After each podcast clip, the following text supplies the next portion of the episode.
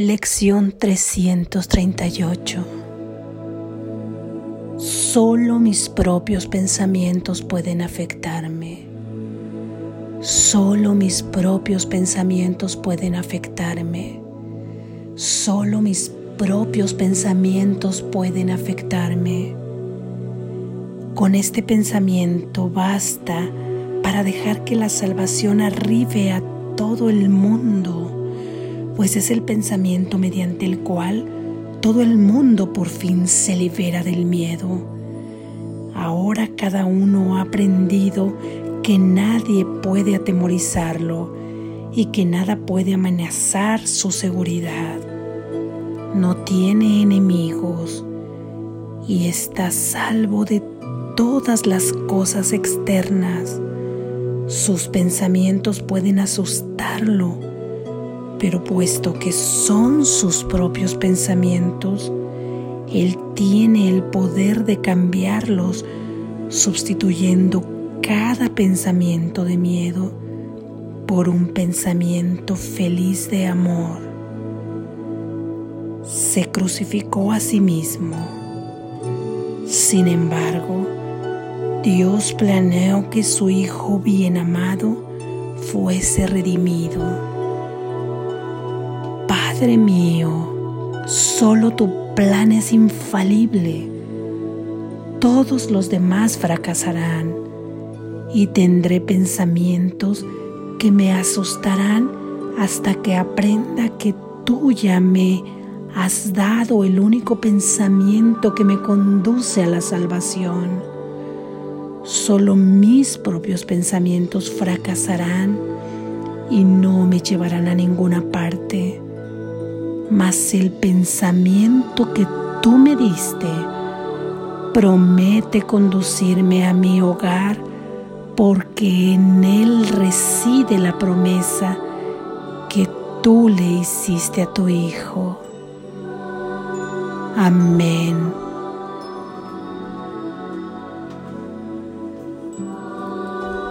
Reflexión. No crucifiques más al Hijo de Dios que eres tú. Basta, mira cuánto has llorado. A veces lo has hecho congruentemente, con lágrimas en tus ojos y una profunda aceptación, mas otras con una sonrisa en el rostro y una clara negación, llevándote a la cruz no es necesario. Esta es una enseñanza que Jesús vino a darnos. Él pasó por la crucifixión para que ya no transitaras ese camino. En esa enseñanza, Él quiso resaltar la resurrección, mostrándonos que la muerte no existe. Lo único que debes llevar a la cruz son los pensamientos de muerte que tanto te han afectado, que tanto te han lastimado, y ahí ver renacer tu mente real. Así muere un poco tu falso ser hasta que muere del todo y renaces a la vida, a la única vida Solo tus pensamientos pueden lastimarte. Solo tus pensamientos pueden asustarte. Nadie te persigue. Nadie te ataca.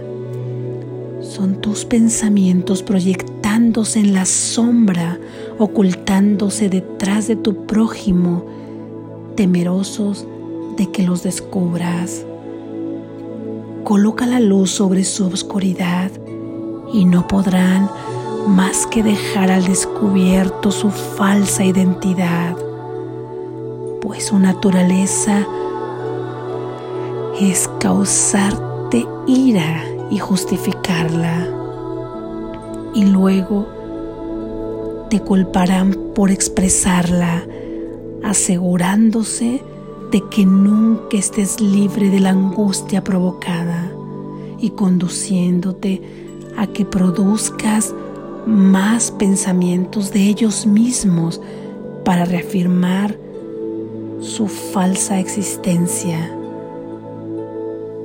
Cuando te das cuenta que vinieron de una mente que lo sueña y donde su creador sufre porque se han convertido en el Frankenstein de su laboratorio mental,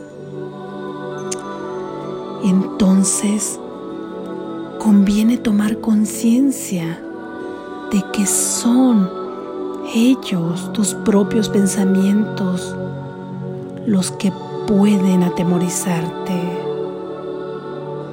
En ese momento, cuando tomas conciencia, todos podremos llegar al mismo destino, el de la salvación.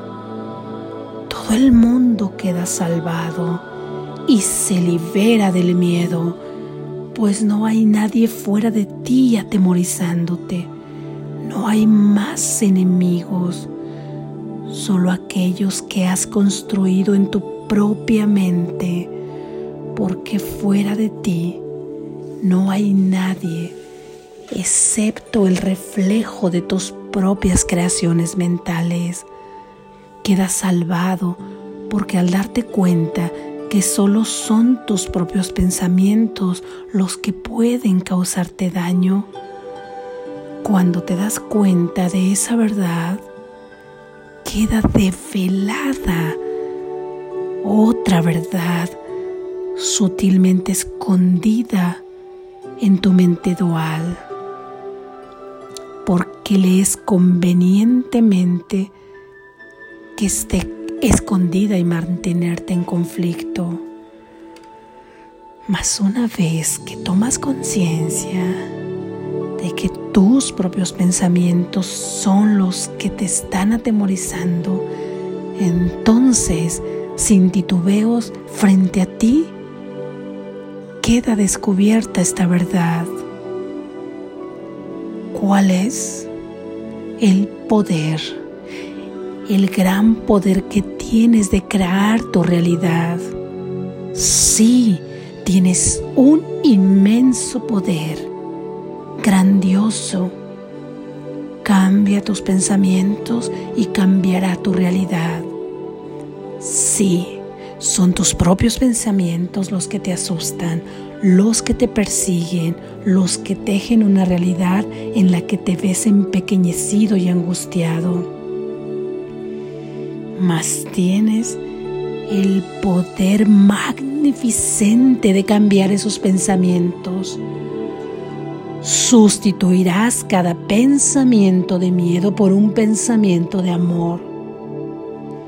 Ahí se encuentra tu salvación. Te has crucificado a ti mismo. Dios en su amor, en su plan divino, ha dispuesto la redención para ti, tu liberación, pues Él te ama y no podría abandonarte. Solo requiere tu pequeña dosis de buena voluntad para sustituir un pensamiento de miedo por un pensamiento feliz de amor.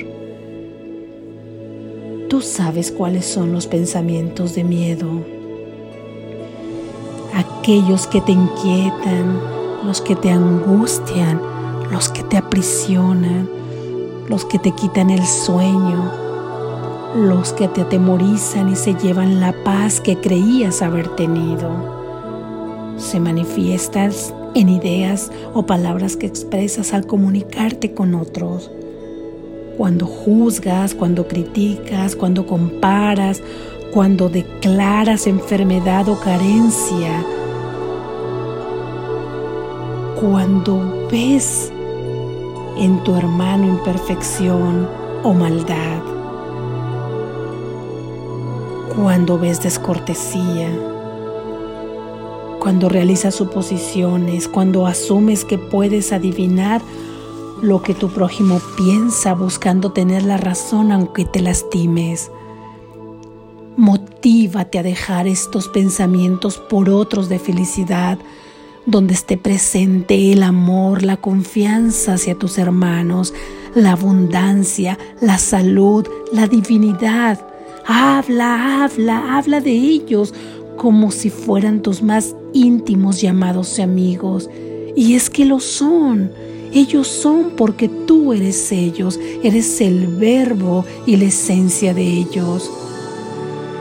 Si piensas y hablas de ello en una práctica constante, sustituyendo cada pensamiento de miedo por uno de amor, estarás redimiéndote de la crucifixión, es decir, de sufrir innecesariamente.